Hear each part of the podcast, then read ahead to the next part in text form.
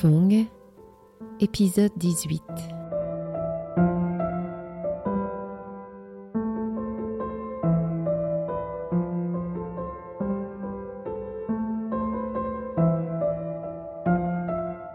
Je quittais la France et je commence à, à réaliser mon idée d'ouvrir une galerie d'art. Et la première chose que je dois chercher, c'est un local. Et je sais que pour les, pour une galerie de peinture, la meilleure place est parmi les rues les plus fréquentées des étrangers. Parce que dans les années 90, 91, euh, le public vietnamien n'est pas encore prêt à apprécier l'art vietnamien. Et principalement, les galeries doivent chercher la clientèle parmi les touristes, parmi les, Vietnam les étrangers qui travaillent ce temps-là au Vietnam. Alors, je suis en train de balader dans les rues. Ce temps-là, j'habitais à Donkreuil, la rue Katina. C'est très fréquenté, mais malheureusement, mes deux chambres étaient en haut d'un escalier et en bas, il n'y a pas de salle disponible. Je cherchais, cherchais, et puis la rue à côté qui s'appelle la rue Dongzhou, je voyais que c'était encore très peu fréquenté, mais quand même c'est près de la route principale. Alors j'ai arrêté et j'ai vu une, une dame assez âgée, euh, belle, qui se tenait devant sa porte. Je m'approchais et je dis, Madame, euh, est-ce que vous, vous pouvez m'indiquer s'il y a une salle? Je veux faire une galerie d'art mais je n'ai pas encore de place. Est-ce que vous pouvez m'aider un peu? Parce que je suis nouvellement arrivée de Hanoï, je connaissais pas Saigon et c'est dur pour moi de chercher ce local. Et tout à coup, cette dame me regardait et puis vous êtes euh, l'air un peu sévère. Vous êtes euh, venu de Hanoï, vous êtes communiste? Je dis oui, je suis venu de Hanoï, mais je suis pas communiste. Je travaillais avant à la télévision du Vietnam. Immédiatement, la dame a dit, je suis la femme du procureur euh, général du tribunal de Saigon. Mon mari n'a pas quitté euh, Saigon, il, ne veut pas être boat people, et nous avons, nous sommes restés ici. Mais je, je vois que vous êtes pas très, elle a dit, paysanne venez voir ma, ma, ma salle en bas parce que elle habite à l'étage supérieur il y a une salle de, de 50 mètres carrés en bas. Si vous pensez que vous pouvez euh, ouvrir une galerie ici, au numéro 29, je peux vous louer la, le local. Je sais pas, c'est un hasard incroyable. Je cherchais un local, j'ai trouvé tout de suite euh, et elle a, elle a parlé avec moi et comme elle a vu que je parle français aussi, elle était ravie. Elle est, elle parlait français mieux que Vietnam et elle est désolée de voir que les gens qui, qui sont de Hanoï, du Nord Vietnam, ne parlent pas la langue. Et jeter cette phrase devant, elle dit, euh, je vois que les gens de Hanoï sont sauvages. J'ai dit non, madame, vous ne connaissez pas Hanoï. Hanoï est n'est pas comme vous voulez, mais comme, vous pensez. Si vous avez l'occasion de visiter Hanoï, vous allez bien aimer cette ville. Elle dit, oh là là, de loin, de loin, je suis à 1000 kilomètres d'aimer Hanoï. Mais, comme elle a un local à louer, je dis, bon, si vous voulez louer, je, je peux, je peux louer votre local. L'affaire s'est conclue après deux heures de rencontre. Je trouve que c'est c'est comme quelqu'un qui m'a aidé comme ça d'une manière incroyable parce que c'est pas facile. Bon. Et euh, voilà, j'ai je commence à avoir la place. Après, je me mis à chercher à les peindre. Et j'ai visité plusieurs journées dans plusieurs places et je trouve que non, je peux pas trouver. Alors, le meilleur moyen pour moi, qui habitais à Hanoï toute, toute euh, avant, je pense que la, meilleure chose, c'est de chercher les peintres de Hanoï, parce que je connaissais, je les connaissais, je connaissais ce milieu, je travaillais à la télévision et je connaissais beaucoup de peintres et d'artistes, il vaut mieux que je, je dois aller à Hanoï pour le chercher. Le lendemain, je prends l'avion et je à Hanoï. À Hanoï, il y a, ce temps-là, toutes les galeries d'art n'appartenaient qu'à l'État. Il n'y a pas de galerie privée en les années 90. Et je baladais dans Hanoï et j'ai visité la salle des expositions. À Hanoï, il y a une, une maison à quatre étages qui est réservée pour les expositions des peintures. Et comme je connaissais très bien comment ça fonctionnait à Hanoï, je sais que le premier étage est réservé aux peintres favorisés. Et les peintres favorisés par le gouvernement, pour moi, ce sont pas des peintres euh, que j'aime. Et je suis allée au premier étage et évidemment, j'ai vu partout des filles avec des bicyclettes, euh, des fleurs roses, euh, rouges, pâles, etc. Mais pas un style vraiment que je connais vraiment les talents des Vietnamiens. Ça flatte l'œil, mais ça donne rien. Alors j'ai dit non. Premier étage, non. Deuxième étage, ce sont les peintres moins favorisés. Peut-être il y a des choses intéressantes. Et deuxième étage, c'est presque la même chose. Troisième étage, j'étais désespéré déjà. Dit, mon Dieu, où puis-je chercher euh, des peintres que j'aime? Troisième étage, c'est passable, mais c'est pas intéressant. Je, commençais à, à descendre euh, ces trois étages et tout à coup, en regardant euh, sur le quatrième, il y a une petite pancarte exposition de peintre Trương Đình Hào.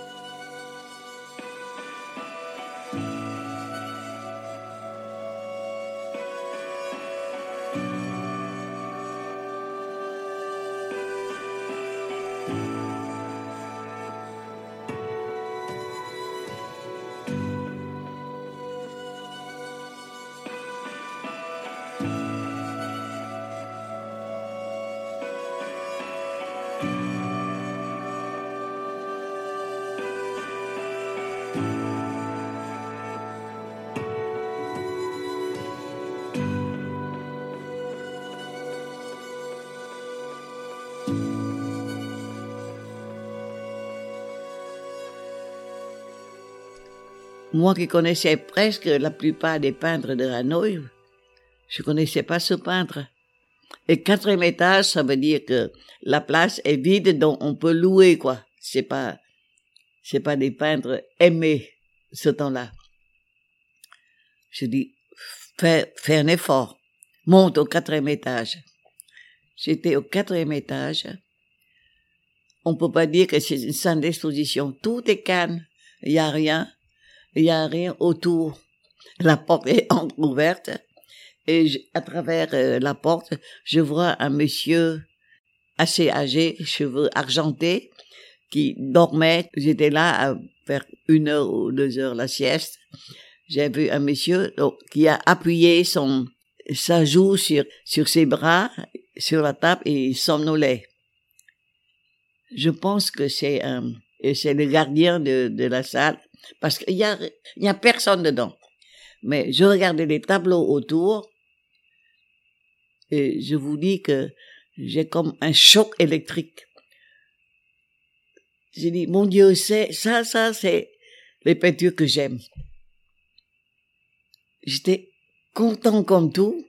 J'ai ouvert la porte et je venais pour réveiller euh, ce monsieur en pensant que c'est c'est le gardien.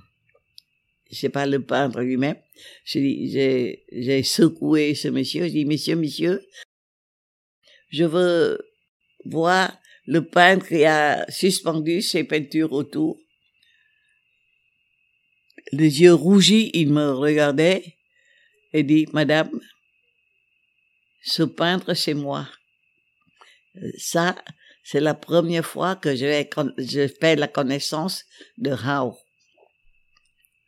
Je dis, mais c'est pas, je suis très contente que vous, que vous êtes l'auteur de ces, ces, peintures parce que je les adore. Elles sont, elles sont bien. J'étais enthousiaste. Elles sont bien.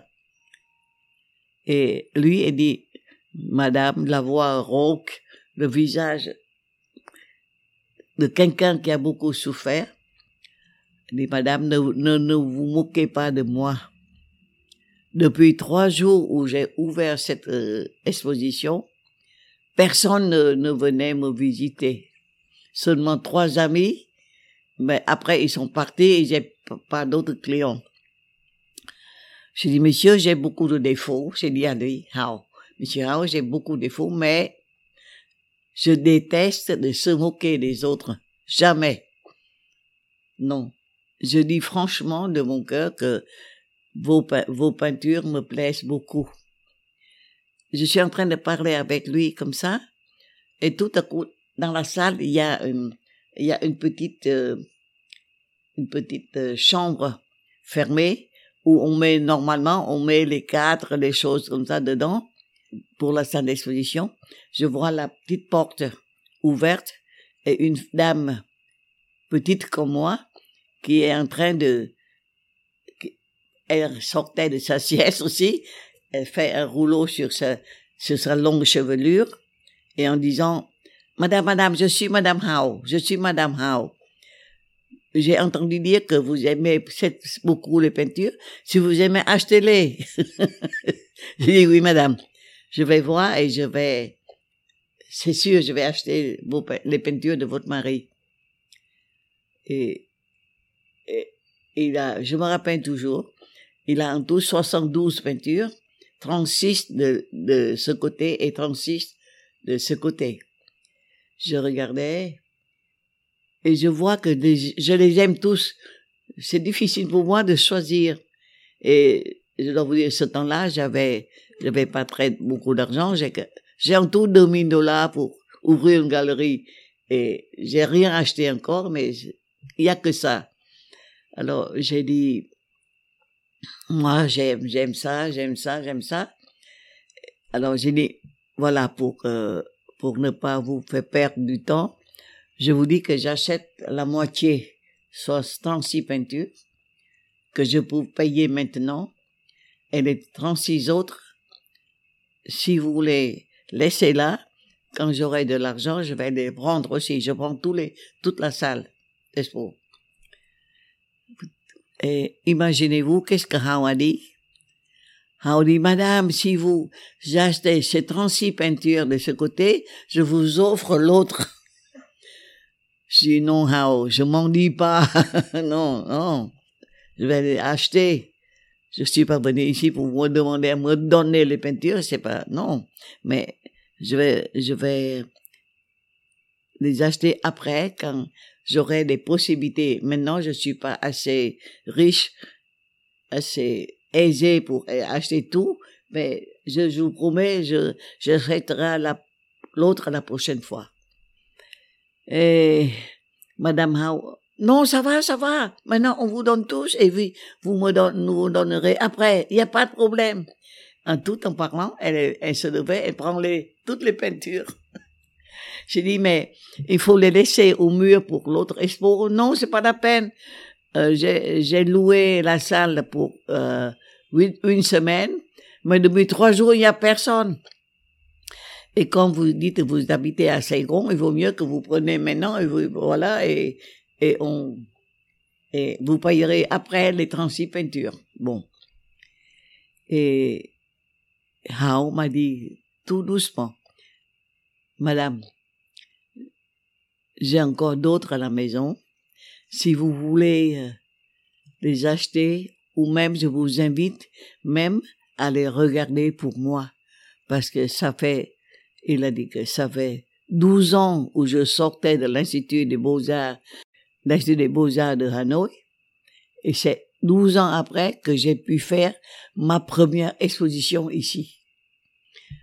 Alors je connais pourquoi à ce temps-là, quand je travaillais à la télévision, je ne pouvais pas voir ces peintures parce qu'il n'avait pas l'occasion de, se, de, de faire des expositions après avoir pris toutes les peintures, 72 peintures, on a enveloppé dans des, dans des petits cartons et on descendait. Et l'invitation de Rao de visiter ces autres peintures m'a beaucoup intéressé. Et je me suis dit, si on visite chez lui, peut-être on verra d'autres peintures parce que je les aime beaucoup. À Hanoï, j'ai loué un jeep avec un chauffeur pour aller circuler à Hanoï.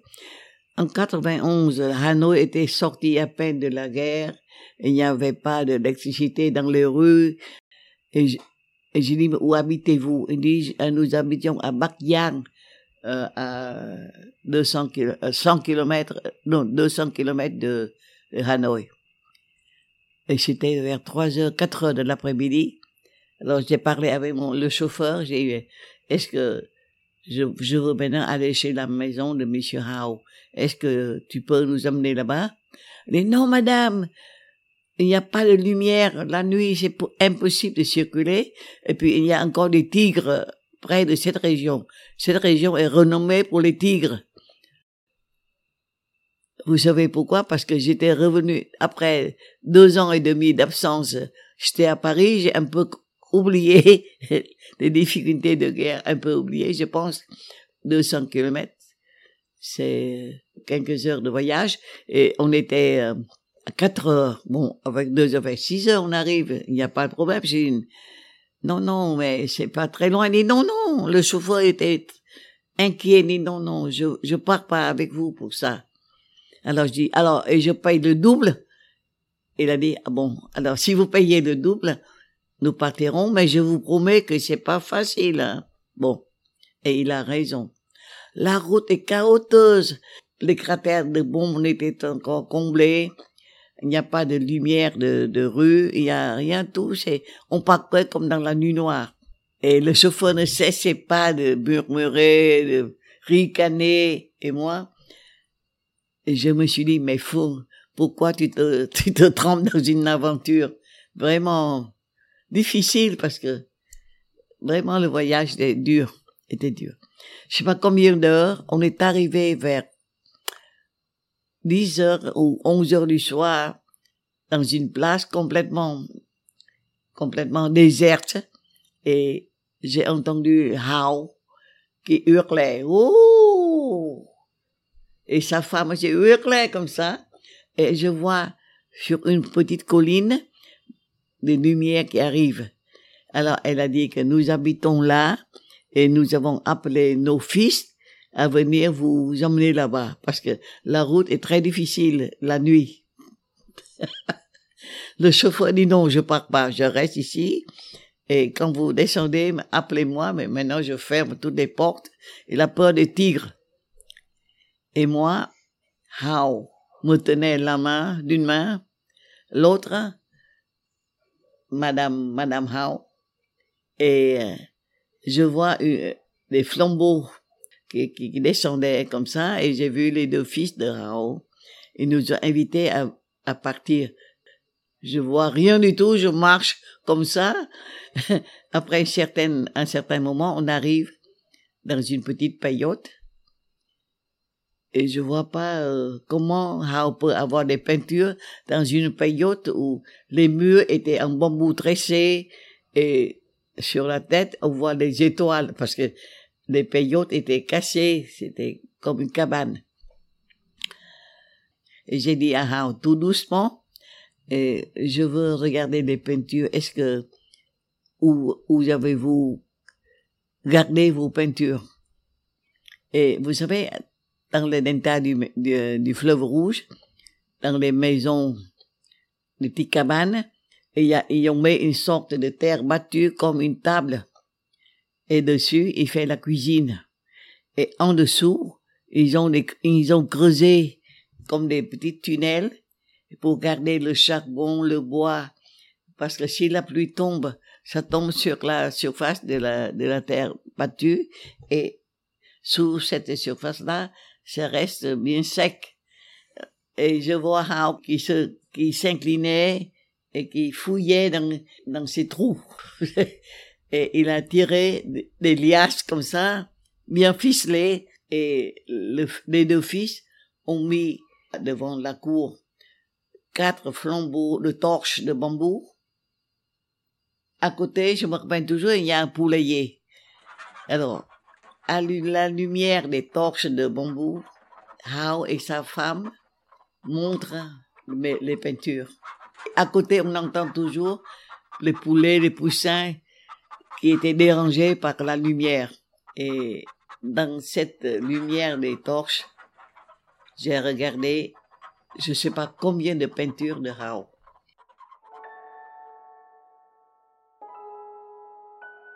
Je vous dis que après ça, plusieurs années après, j'ai l'occasion de visiter plusieurs musées du monde après bien longtemps.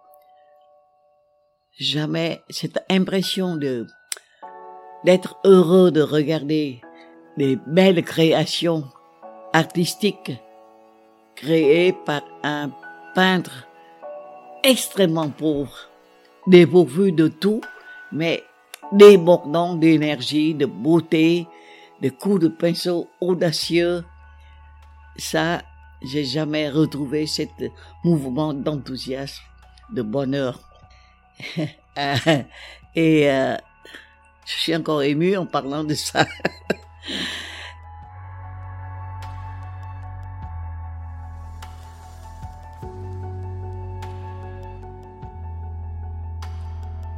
Et euh, après j'avais vu, je sais pas combien de peintures, mais les torches, il n'y a plus de lumière. Alors on est on est obligé de retourner dans la petite dans la petite cabane. Et j'ai dit que Hao, merci beaucoup. Hao, je te remercie beaucoup de me donner l'occasion de regarder des si belles créations artistiques que j'aime énormément. Et je vois Hao, tout à coup je vois des larmes sur ses yeux. Sa voix devient rauque. Il a dit que, Madame, je vous suis reconnaissant. Je dis, mais non, c'est moi qui dois vous remercier de me donner tant de bonheur pour voir tout ça. Après, il a raconté sa vie. C'était un peintre sorti niveau 1 de l'Université des Beaux-Arts de Hanoï en 1978. Oui. Il est sorti lauréat. Le directeur de l'Institut a dit que vous êtes très talentueux, mais votre style de peindre des personnes en, pas en très bonne forme. Quelquefois, vous avez un œil ici et l'autre derrière, les membres trop courts, les, yeux exorbitants, pas de bouche, etc. Ça, c'est pas du vrai, des vraies peintures. Si vous, vous êtes lauréat avec votre thème sur une peinture euh, classique, si vous continuez à peindre de cette manière classique, je vous invite à être professeur dans l'Institut des beaux-arts. Mais si vous continuez à peindre des personnes difformes, des, peintures incompréhensibles, je suis désolé. Hao a dit, bon, je vais, je vais vous répondre une semaine après.